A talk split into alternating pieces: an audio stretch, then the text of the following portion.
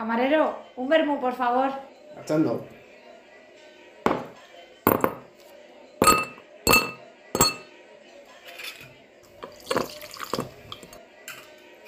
Ahí tiene. Gracias.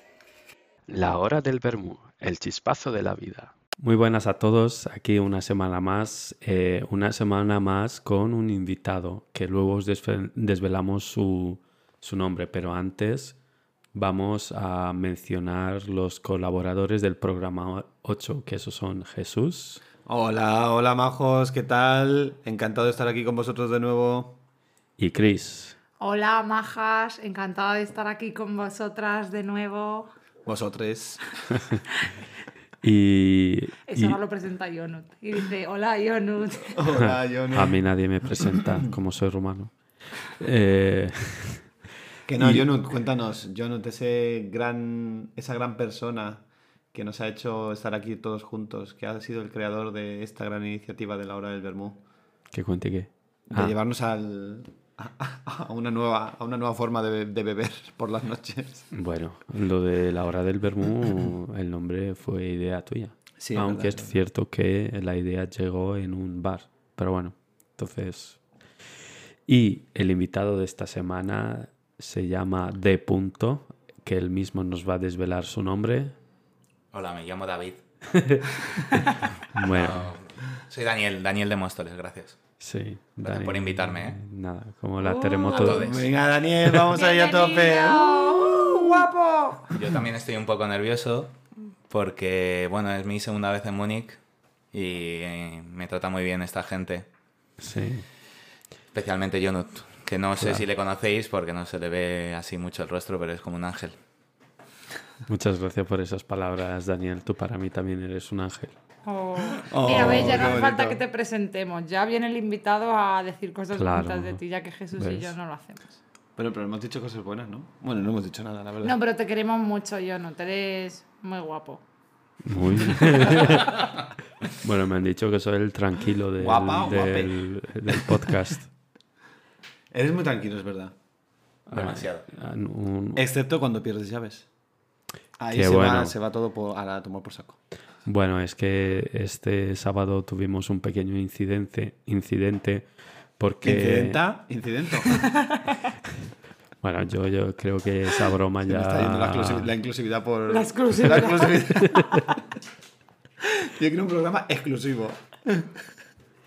Eh, este sábado fue la celebración del cumpleaños de Chris, que como os acordaréis de episodios anteriores fue hace poco su cumpleaños. Sí, porque lo hemos mencionado ya en dos episodios, yo creo. Chris Tiene que tener ya 50 años. De todas las veces que hemos mencionado que es su cumpleaños. Y, y este sábado fue la celebración, entonces uno de los regalos pues era un, una estantería, ¿no? no Sí. Una estantería para, para plantas para su balcón. Y claro, eh, eso, llevarlo a la fiesta pues era un poco tedioso, así que lo que hicimos fue, sin su permiso, entrar en su casa. Allanar. Allanamiento se llama. Allanamiento. Eh, en- entramos en su casa, Con la segunda llave, porque la primera, claro, la tenía yo. claro. Igual la tenía L punto. y, eh, y entramos eso en, en- en su casa. Me acompañó mi amigo ya del alma, Daniel, Hola, ¿qué tal? mi ángel. Soy David. Y, y eso, pues ya montamos la estantería tal cual, pusimos unas plantas y luego nos fuimos para la fiesta. Y claro, pues en la fiesta, pues ahí estuvimos hasta las 6 de la mañana, ¿no? Sí. Algo menos. Te estás enrollando un poco para decir que perdiste las llaves, ¿no?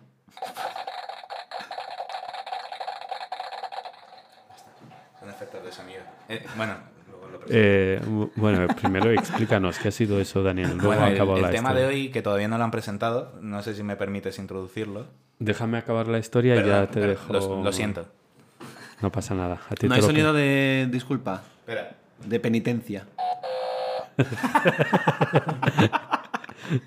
Bueno, eh, bueno, como ya veis, eh, otra semana más que nos hemos actualizado en este podcast. Entonces, volviendo a la historia, pues ya la fiesta hasta las 6 de la mañana y al llegar a casa, pues teníamos que dejar la barbacoa y no tenía, no tenía la llave del trastero.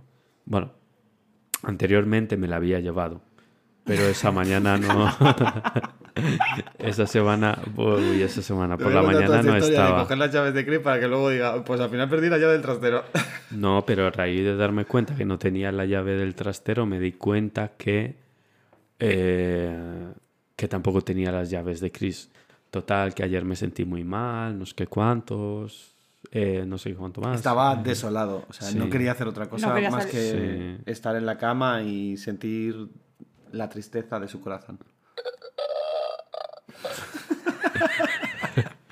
La, otro, ¿eh?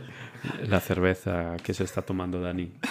Los efectos de sonido están evolucionando a niveles exponenciales en este podcast. Abismales. en este podcast va, va a haber tos para aburrir, todos estornudos de todos. Sí, por la fiesta, porque nos llovió también. Entonces, eh, total, que ayer muy mal. Hoy eh, he ido al sitio donde estuvimos de fiesta, estuve ahí, he estado ahí mirando a ver si encontraba y nada. Así que ya, pues, ya ves, A chaus. punto de suicidarse. Y entonces eh, me pongo a doblar ropa y de repente veo que los pantalones de Jesús suenan a que tienen llaves dentro. Ya meto la mano en el bolsillo y sorpresa, las llaves del trastero y las llaves de Chris. Toma ya. Yo- sonido, Jesús, Jesús el, sonido de Jesús el alegría. Salvador.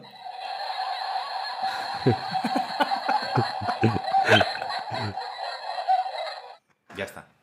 Y, y bueno, ya habiendo contado este micro relato, Daniel, cuéntanos cuál es el tema de hoy.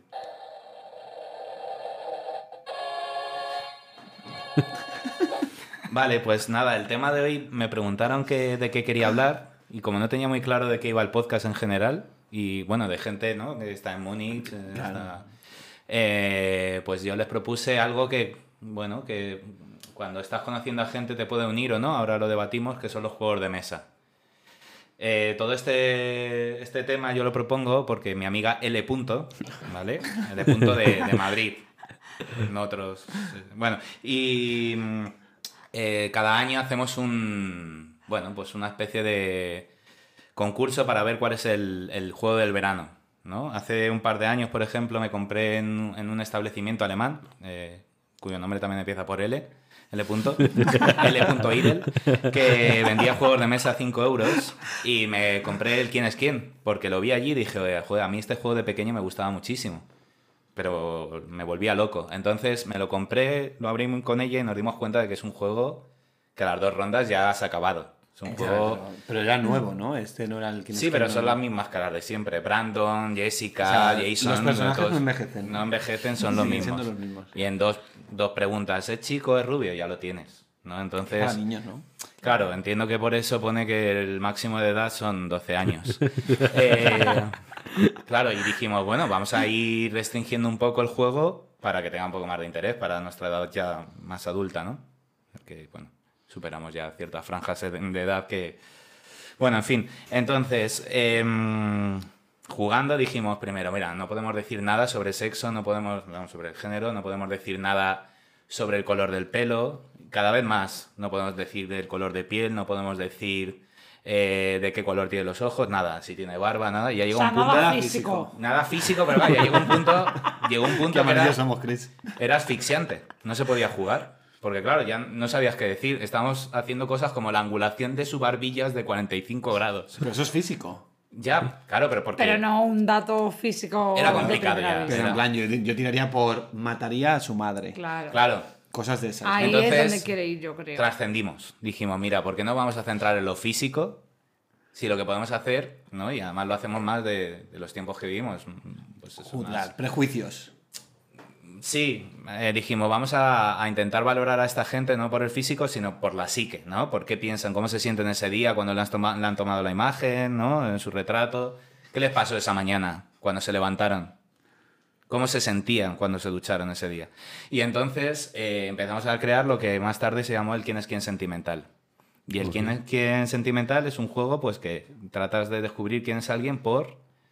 eh, bueno, pues, Su por perfil por su- psicológico. eso es. El problema es que nos dimos cuenta de que después de jugar algunas partidas eh, acabamos yendo a lo físico también. Porque, por ejemplo, ya salían preguntas de en plan, este chico ha ido a una reunión de eh, una minoría étnica. Y claro, ya estábamos descartando cosas. Era imposible juzgar a la gente por... Había una pregunta, por ejemplo, que era, pero para que veáis, ¿no? Eh, esta mañana me he levantado y he sentido que mi trabajo en la pizzería no me llenaba. ¿Por qué? Porque era un chico con gorra y, bueno, con perfil italiano. Y ya dices, Con que es italiano. italiano. Claro, que es italiano, otra vez el físico. Claro, es claro. imposible disociar, imposible. La bueno, cosa es pero que... trabajemos en disociar así y quitarnos prejuicios físicos. Pero los prejuicios también funcionan. De verdad. que Fun- o sea, por eso funcionan, por sí, eso sí, los tenemos, funcionan. y por eso los usamos. Pero no deberíamos clasificar a la gente. Los prejuicios en extremo son malos. Sí, sí, pero todo en extremo son malos. Bueno, cierto. No tener prejuicios en extremo es malo. Porque luego te, te van a robar. Ese fue... Cuando te llegue alguien con una navaja que vaya acercándose a ti con cara y ojos de loco, o loca, o loque. Bueno, pero eso Pues, no es un el- prejuicio, ¿no? Sí, sí, es un prejuicio de hombre, pero igual te viene a dar un abrazo y tú estás ya Eso prejuzgando que esta persona viene a pincharte. Tú si al ver a alguien piensas en cambiarte de acera por verle, ahí hay un prejuicio. Claro. El otro día, por ejemplo, eh, estuvimos, ¿Viste a en el, estuvimos, en el, estuvimos en el cumpleaños y, y había ciertos perfiles de gente que nos eran menos amables que otros. Pero no dices de mis amigos, ¿no? No, Dices no, de la no. gente que De- había por no, allí. lo voy a explicar. Es que de pronto apareció gente con una linterna de un camino. Porque están haciendo las 24 horas de... Mm. Sí, ¿Cómo sí, es? sí, eso eso. es algo alemán. Eh, la carrera del Marmot. 100 kilómetros en 24 horas. Sí. Y ahí te dabas cuenta de que había algunos que sonreían y estaban contentos y otros que no. Otra vez prejuicio. Ya, pero Una sonrisa de verdad siempre expresa felicidad. Porque a mí, por ejemplo, eh, Jesús me ha dicho muchas veces que, yo- que no me ha visto reír sinceramente en la vida, que es todo inventado. Qué triste. Ya. Eso es muy triste. Claro, que y te que lo no. ¿cómo me tomo No. eso? ¿Cómo me tomo eso ¿Te he en el vez? sentimental en el que vivimos? De verdad que te he dicho eso. Sí, me lo has dicho en tu perfil de Ethereum, en Twitch. Eh, Y punto. Pero voy a hacer un sonido, ¿vale? Eso era una escopeta. Pues. eh, nada, bueno, pues ese es el motivo por lo que he planteado este tema. No sé qué Bueno. pensáis que es un juego de mesa de éxito. Es lo que me gustaría. Y a partir del en el momento en que empezaste a tener prejuicios, Mm. ¿os gustaba mucho más el juego? ¿Era mucho más divertido? Sí, sí, ¿Y porque coincidíais mucho? nos dimos cuenta de que se ganaba. Es decir, que no era tontería, que de verdad podemos. Pero es verdad que siempre derivaba un poquito a, a eso, a, a lo físico. Era muy complicado hacer preguntas abstractas de que no fueran pues centrarte en algo de que te diga pues este chico es caucásico o este chico es rumano por poner ejemplo Salazar Es al azar. Salazar Es Slytherin. es. Pues bueno. Entonces esto también me, llevó a pensar que cómo los juegos de mesa todavía triunfan, ¿no? Porque son están hechos en cartón, que es un material así un poco tal. Tienes que reunir amigos, que a veces Sí. es complicado, y ya están los videojuegos, ¿no? Ya no hace falta reunir amigos, o sea, ya cada vez eh, se empiezan a juntar por internet y demás para jugar a juegos de mesa. El Risk, por ejemplo, lo puedes jugar con el móvil. El Sí. ajedrez, se ha puesto muy de moda jugar a un- al ajedrez con una aplicación. Ya no necesitas interactuar con esa persona. Cuando yo creo que el ajedrez en persona puede tener una variación bastante grande de resultado. Es verdad, pero, o sea, las, a ver, las tecnologías ahora se pueden utilizar en todo.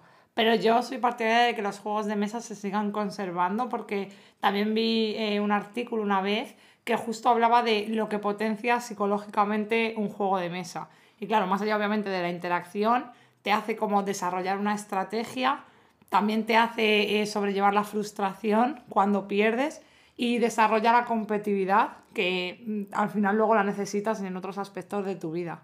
Entonces esto lo puedes hacer online, pero es verdad que la interacción está guay de forma presencial. Con, con todo lo que has dicho, parece que has descrito a nuestra invitada de la semana pasada. ¡Ah, punto!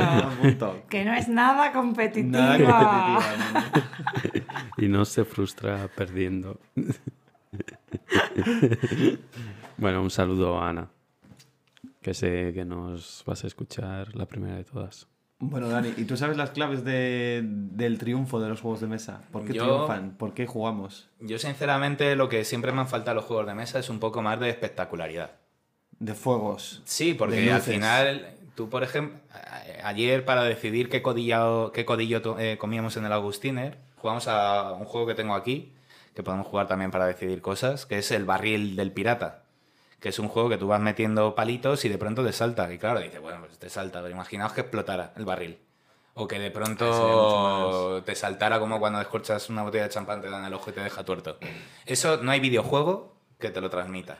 Y eso Pues- sería algo diferenciador, algo Ahora que dices eso, justo hay un juego que es igual que este y aporta eso que tú dices. ¿Cuál? Que ha jugado mi sobrina y es, es que ya te- le faltan tres dedos. jugó mi sobrina cuando vivía. No, eh, pero es de, dar, de, de lanzar tartazos. O sea, tú metes palos y cuando aciertas y pierdes, te lanza un tartazo. Entonces tú lo que haces es llenar como una especie de plato de nata. Lo que hacían es llenarlo de nata y cuando alguien perdía, ¡pum! En toda la cara le, le daba la nata. Pero y lo iban girando para que fuera la cara. Claro, o sea, se supone que lo tienes que coger y para meter el palo te tienes, tienes que poner la cabeza en una especie de arito Ah. y entonces hacías así el plato. ¿En serio? Sí, sí, Oye, sí. pues me parece un genio genial, eh, un juego genial. Bueno, pero la patata esa caliente no. ¿o cómo se Excepto por promover la, el comer nata, que es malo. Se podría hacer Ah. con mochis, que es un postre que hoy hemos valorado sin Moche- mucho éxito, ¿eh? Moches alemanes, sí, sí, los O- moches sí, no lo sé, porque ¿hay patrocinadores de mochis aquí en el programa? No, podemos hablar To- mal de los todavía mochis. no, todavía no. ¿Hay, hay pero patrocinador ya de Bermú, perdón? Eh, en Estamos en proceso. Vale. Vamos a empezar a contactar con gente. Pero si alguno quiere patrocinarnos con Bermú, mandar Bermú al 555. Todavía no nos han llegado muchos mensajes de No no sé, es que 555. el servicio aún no está abierto, ¿eh? pero tranquilos que llegará. Bueno, os habréis dado cuenta que tenemos eh, unos gadgets aquí de sonido, porque obviamente tenemos a un técnico audiovisual en la sala, además de experto en juegos, también sabe mucho de, de estas técnicas. Y DJ. Bueno, y DJ. Y mago. Oye, eh, podemos hacer una cosa mientras estamos todos aquí, es medirnos el- la oxigenación. También. Bueno, Pero es que no- son muchos temas muy, muy visuales para ser un podcast. Ya, ya, pero yo comentaría si estamos bien o no. De... Claro, porque grabando un podcast se respira menos. Igual tenemos una cierta tensión aquí que... Yo creo que tú y yo No, no respiramos menos porque al estar compartiendo micrófono, al menos yo me estoy intentando controlar para, para no respirar tanto y que no se escuche tanto y no ocultar tu voz. Bueno, es que Chris y yo hemos cenado con ajo, entonces estamos aquí intentando evitar respirar a la vez. Cuando uno echa el aire el otro se queda callado y no respira. Porque si no, claro, nos llevamos un bocanadas de, de fuego. de tufo. Pues, eh, perdonad, es, No, que, no, no, es no, que tengo hombre. aquí varios gadgets. Si, si cuando este programa, este podcast evolucione y se haga también formato visual, pues eh, volveré, porque tengo una especie de altar a mi perro Tristán, T. Punto, perdón. Que, que bueno, que es, el otro día fui a Neuschwanstein, ¿cómo es? Neuschwanstein. Neuschwanstein. Neuschwanstein. Y allí, en un puesto de souvenirs, vi mi perro, difunto, Al habla Jonut, eh, a partir de este momento hemos tenido unos problemas de grabación, de guardar mm, pistas, así que notaréis cosas raras. Seguid disfrutando del episodio. Y la verdad es que era un perro maravilloso. Yo conviví con Tristán desde los cuatro años hasta los 18. Tristán era un perro que era muy peculiar porque tenía unos andares muy característicos, ¿no? Dado que sus genitales, luego descubrimos la razón, eran muy grandes. Entonces, cuando iba corriendo, el genital, cada testículo le iba golpeando la pata. Entonces, como que se iba tropezando con sus propios genitales. Y mm, eso hizo que, que Tristán, un perro pequinés, pues fuera famoso en el barrio y todo el mundo le quería. Por eso cuando fui al castillo Notchbeistein, ¿cómo se dice? Neuschwanstein. Notchbeistein, ¿eh? Eh, vi una tienda que tenía como un puesto de pues de carteles de todo un poco, especialmente castillos, no sé si, bueno, y había como una colección de, de muchas razas de perros con mensajes. Y entonces vi una foto de mi Tristán, que es verdad que está cortada a la altura de la cintura, no se le llega a decir, yo es que creo que es él, pero como no puedo llegar a ver la zona genital, no puedo afirmar con rotundidad que sea él. Pero el mensaje que, viene, que está en alemán, inscrito en la, placa, traducido, es que una vida sin pequineses es posible, pero es menos vida. Me lo compré por 10 euros. Se puso a llover y el paraguas costaba 12. Decidí no comprarlo.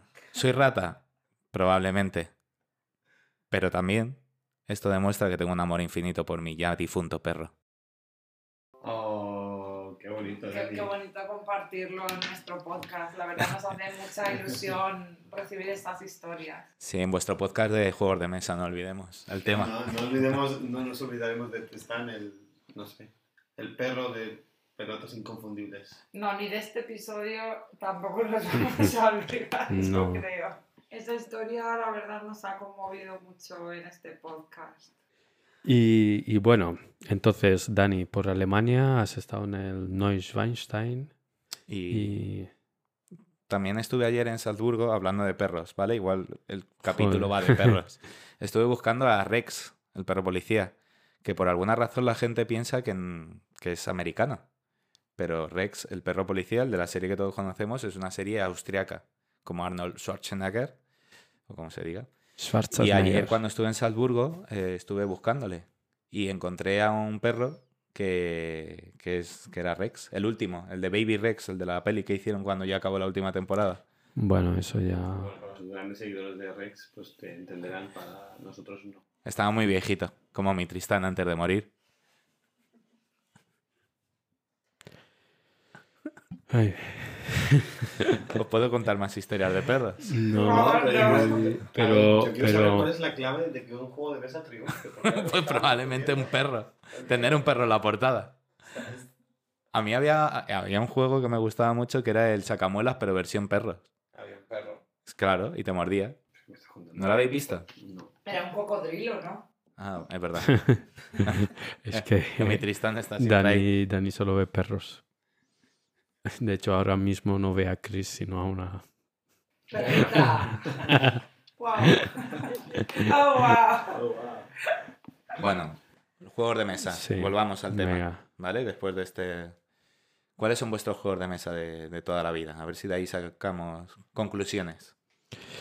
Pues para mí, yo es que de pequeño en Rumanía no... Quitando los... No había tiempo para el juego. Eh, pues así de mesa, pues solo cartas.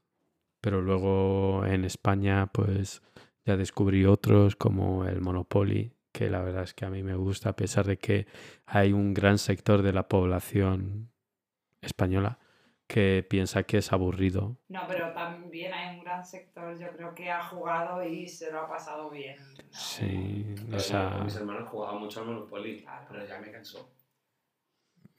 Yo, yo es que básicamente nunca he llegado a terminar una partida. no. Cuando- La partida termina cuando decides terminarla. En plan, vale, ya hemos acabado estas rondas. Ya, pero si todavía te quedan billetes, yo nunca había. Mientras Claro. tenga todavía mi billete de 50 dólares Monopoly, Pero eso es porque eres un rata y no te lo has gastado en comprar más hoteles. No. Más hoteles. Claro. Sí, siempre hay un momento en el que ya uno empieza a ganar y el resto de la gente. pero a, a las cuántas horas de jugar, porque yo ya a partir de las Son 3 ya entro en bar. horas, 3-4 horas, claro. Son juegos largos, son juegos largos. Mm.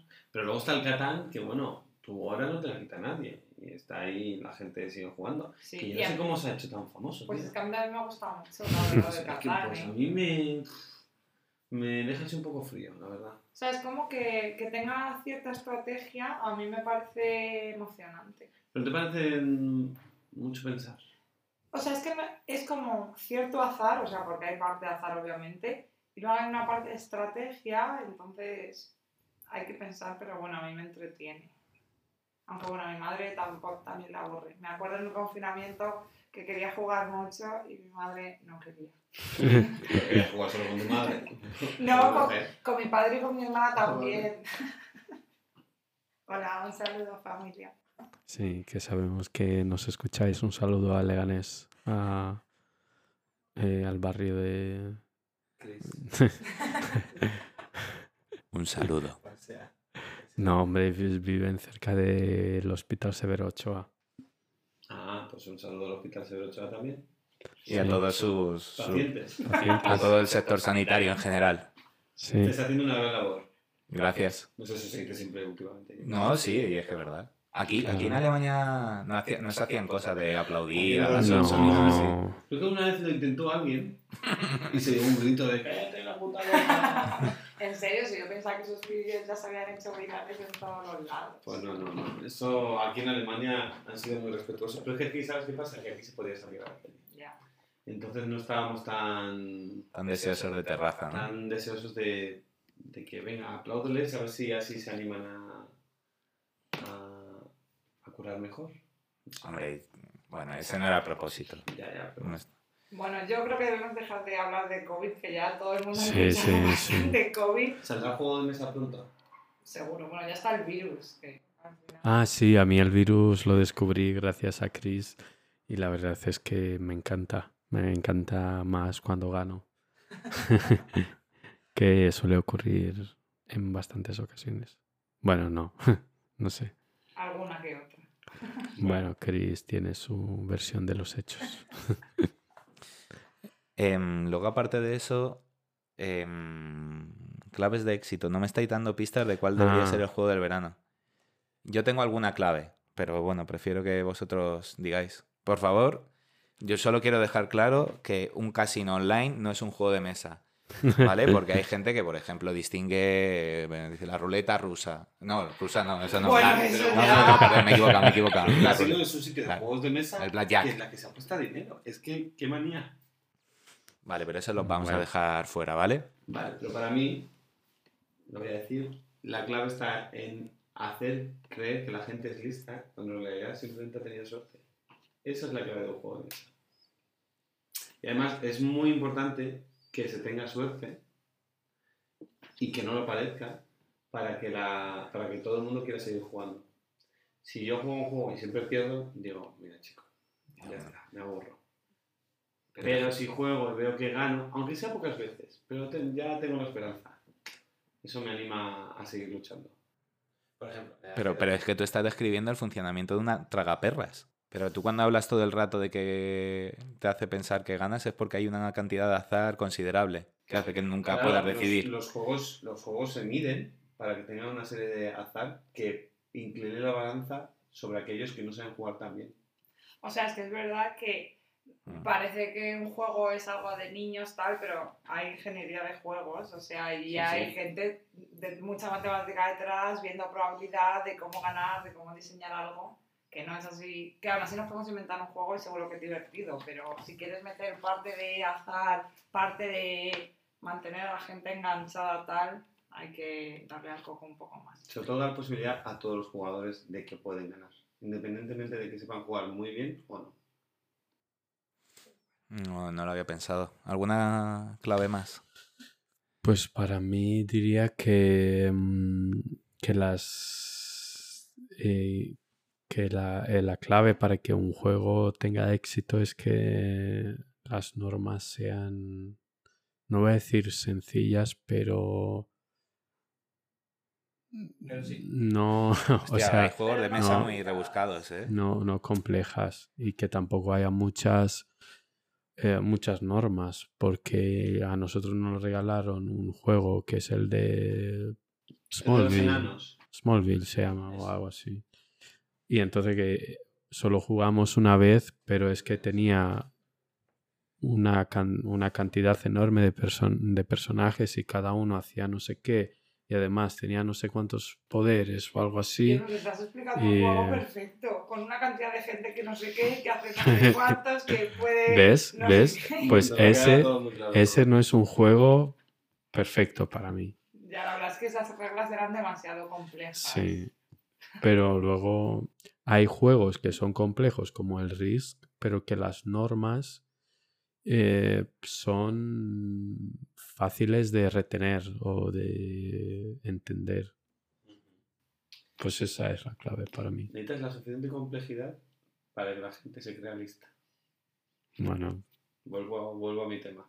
Yo voy a seguir apoyando mi... ahora Si es un juego muy, si es un juego muy básico, si jugamos a sacar una carta y ver, y ver que los- quién de los dos gana, vais a decir, pues es que es puro azar.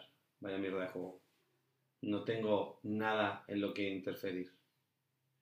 Pero necesitas un poquito, un poquito de, de complejidad para poder decir, ah, he ganado porque sé jugar este juego.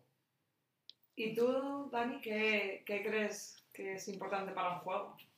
No, bueno, yo hay una cosa que siempre me, me llama la atención, que es como en este mundo tan multimedia, bueno, no es multimedia, como tan, virtual. tan virtual, sí, gracias Jonathan, eh, en el que vivimos, como poco a poco estamos yendo a lo tangible o estamos intentando ir a lo tangible. Todavía, eh, pues eso, en la juguetería que fui el otro día en Karlsplatz, que tenían una sección entera de juegos de mesa en vez de de videojuegos. Eso me llama la atención. Y mm, nada, yo creo que la clave de éxito de que la gente siga juntándose a jugar, que es otro de los impedimentos que tiene, que tienes que juntarte con la gente en vez de hacerlo online, a no ser que ya hagas pues emuladores o cosas así de los juegos, etcétera. Y creo que algo de la clave está en el carácter eh, de simulación del juego.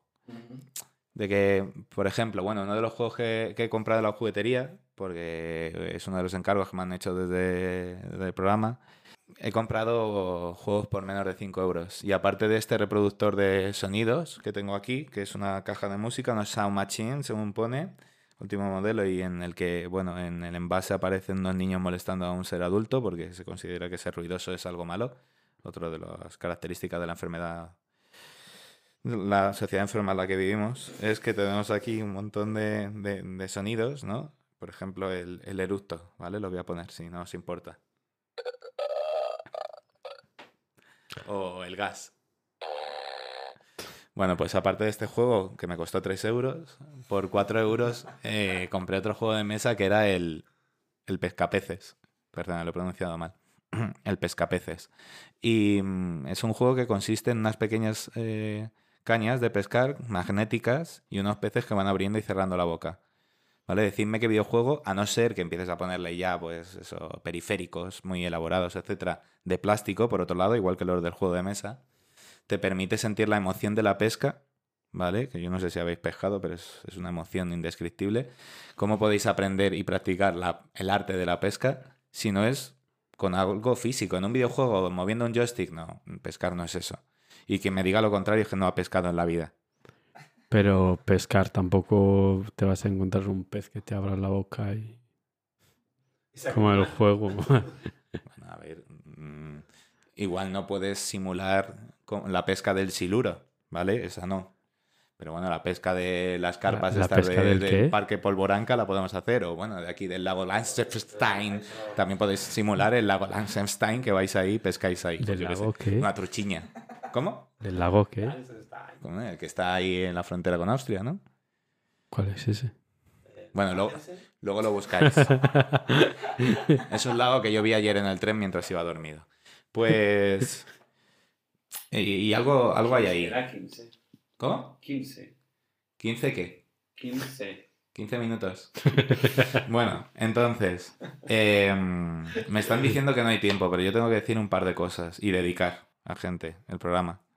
Porque este programa, aunque vosotros no os estéis dando cuenta, no está siendo en directo. Como nunca. Pero que está siendo regrabado varias veces.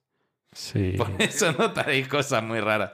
Bueno, la cosa, que ayer fui a Salzburgo, ¿vale? Pasé el, el lago Langenstein ese y eh, me di cuenta de que en Salzburgo, aparte de que está Rex, el último, el perro policía, eh, la cerveza es más barata en el supermercado que el agua.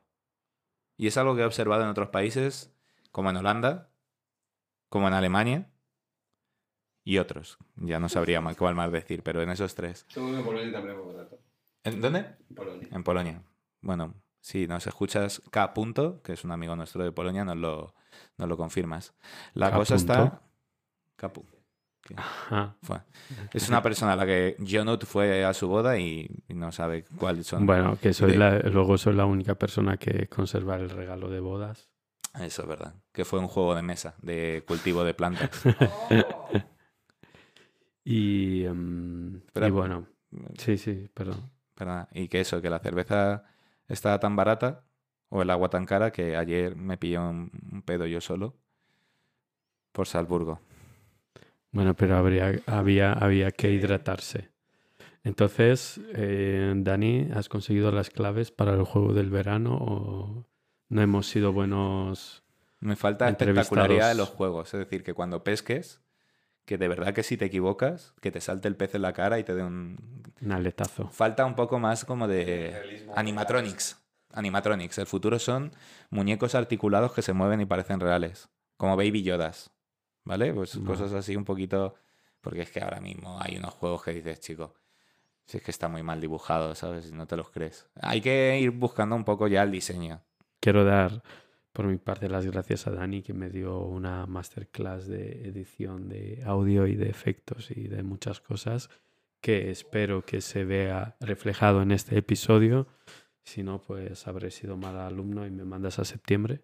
Bueno, lo, lo importante es que, es que lo, lo pongas en práctica. Estoy deseando ver siguientes episodios. Perfecto. Escuchar Y- mejor porque verlos. Y como siempre decimos al final de cada episodio, compartid este episodio con vuestros amigos, familiares y con las personas que queráis y por supuesto habladlo tomando un vermú, una cerveza, un, un vaso de agua o comiendo, no sé. Y ya está.